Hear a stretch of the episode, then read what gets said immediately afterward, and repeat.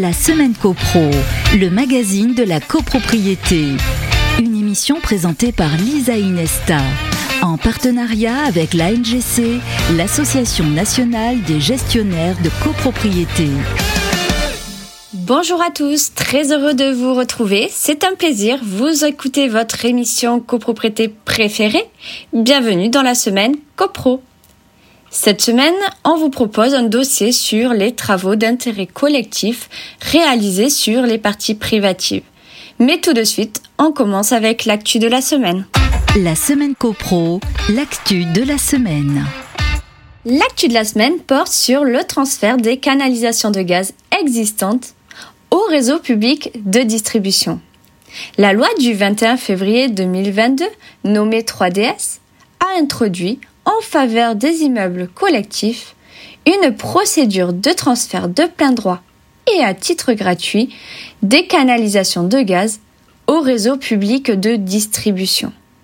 Cette procédure est applicable uniquement aux canalisations qui préexistaient à la date de la loi et qui sont situées en amont des dispositifs de comptage.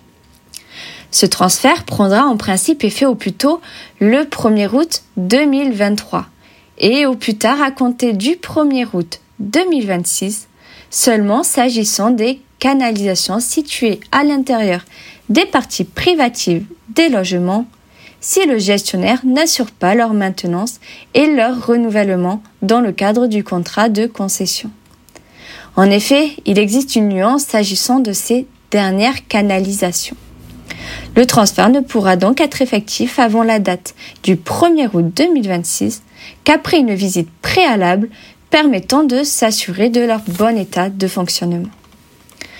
À cela s'ajoute la possibilité pour le propriétaire ou la copropriété d'anticiper en acceptant le transfert définitif sans délai, lequel prendra alors effet au jour de la réception de la notification sauf réserve relative aux canalisations situées à l'intérieur des parties privatives que l'on vient d'aborder.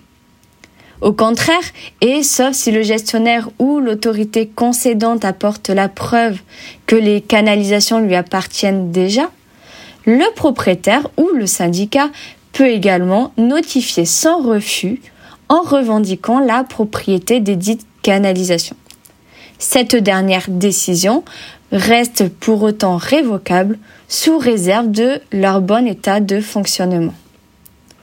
Outre les raisons évidentes de sécurité, ce mécanisme répond à la volonté de rompre avec l'inégalité de traitement entre les usagers, certains ayant la charge de l'entretien des canalisations de gaz, alors que d'autres, au contraire, en sont exemptés.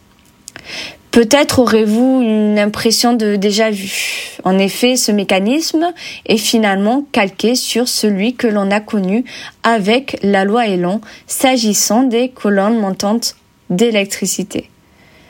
Le statut des canalisations de gaz sera dès lors clarifié au plus tôt à compter du 1er août 2023.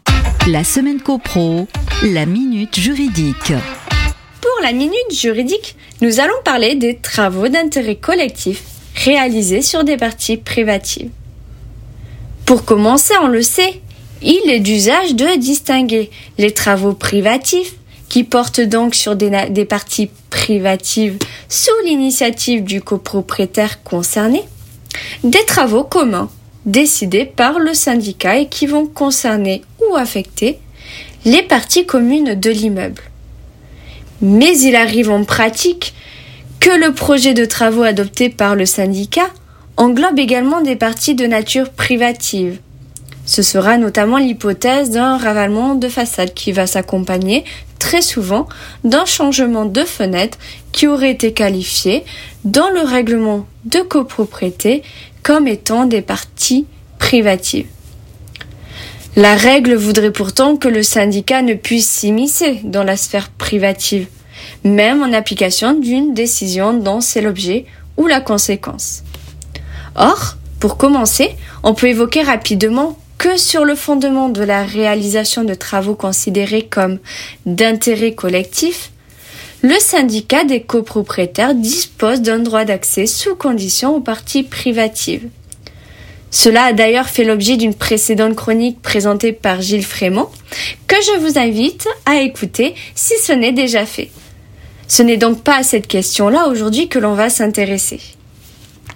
Toujours au nom de l'intérêt collectif que l'on retrouve alors, une fenêtre ouverte d'autant plus large est laissée à la copropriété. D'aucuns pourraient d'ailleurs s'offusquer d'une énième atteinte aux droits de leur propriété.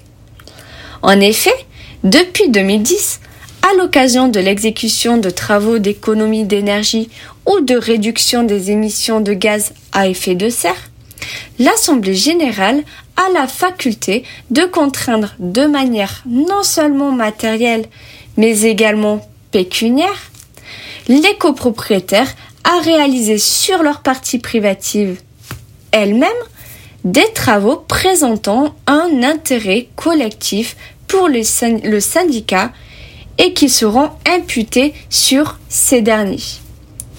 On le voit, cette immixtion prévue par l'article 25 petit f et qui est donc adoptée à la majorité absolue est cloisonnée en ce qu'elle vise ainsi des travaux vertueux.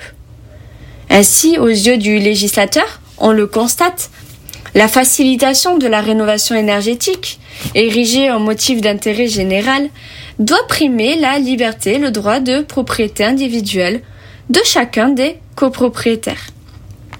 Mais cette mesure, qui ne saurait être disproportionnée, est bien entendu applicable sous réserve de répondre à certaines conditions. Si le copropriétaire ne saurait se prévaloir de son opposition à la décision d'Assemblée générale, il n'est heureusement pas démuni, puisqu'il pourra en effet s'en dispenser en apportant la preuve de la réalisation de travaux équivalents au cours des dix années précédentes. Mais alors, quels sont exactement les travaux concernés par cette immixtion? Cette possibilité pour le syndicat, donc, est bien sûr encadrée et beaucoup plus restrictive que le droit général d'accès prévu par l'article 9 en ce qui concerne les travaux qu'elle permet de réaliser.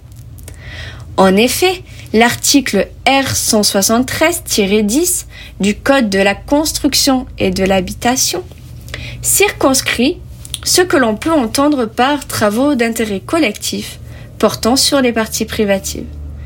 Il va donc s'agir, en tout ou partie, de l'isolation thermique des parois vitrées donnant sur l'extérieur, comprenant, le cas échéant, l'installation de systèmes d'occultation extérieure, de la régulation ou de l'équilibrage sur les émetteurs de chaleur ou de froid, ainsi que des équipements de comptage des quantités d'énergie consommées. Au titre de la disposition réglementaire suivante, qui est prise au visa de l'article 25 ancien G transféré au désormais petit f, il est dit que ces travaux doivent être réalisés par le copropriétaire concerné dans un délai raisonnable. Toutefois, à l'occasion d'une récente réponse ministérielle, la ministre de la Transition écologique a reconnu la rédaction équivoque de ce texte. En effet, en laissant entendre que les travaux sont effectués sous la direction du copropriétaire concerné et non pas du syndic, elle viendrait en contradiction avec l'article 9 de la loi. En suivant, ce texte poursuit en prévoyant que c'est au syndicat des copropriétaires qu'incombe la réception des travaux initiaux ainsi que de ceux destinés à la levée des réserves. Concernant le suivi, le texte prévoit qu'il est assuré par le syndic uniquement en ce qui concerne les travaux de réserve. Une fois encore, une discordance doit être relevée, car l'article 9 prévoit au contraire quant à lui, sans distinction, que le syndicat exerce les pouvoirs du maître d'ouvrage jusqu'à réception des travaux, quels qu'ils soient. Du fait de la prééminence du législateur TIF sur le réglementaire, on se contentera alors simplement de retenir que le syndic exercera les pouvoirs du maître de l'ouvrage durant toute la durée des travaux, tant pour ceux qui porteraient sur des parties communes que pour ceux qui seraient réalisés sur des parties privatives au nom de l'intérêt collectif. Enfin, afin de permettre aux copropriétaires concernés de mettre en œuvre les garanties des entreprises, les pièces et documents relatifs aux travaux devront leur être notifiés. Pour finir, pour consoler les esprits hostiles à ce qui pourrait être qualifié d'hérésie juridique, il peut être utile de conclure ce propos en précisant que la majorité des subventions d'aide à la rénovation énergétique, à commencer par ma prime rénov copropriété, inclut dans les travaux admissibles la catégorie hybride qui est celle des travaux d'intérêt collectif portant sur les parties privatives. Un grand merci à tous pour votre écoute et votre fidélité. On vous dit à mercredi prochain 14h sur les ondes de Radio Imo. D'ici là, portez-vous bien et faites de la copro. La semaine copro, une émission à réécouter et télécharger sur le site et l'appli radio.imo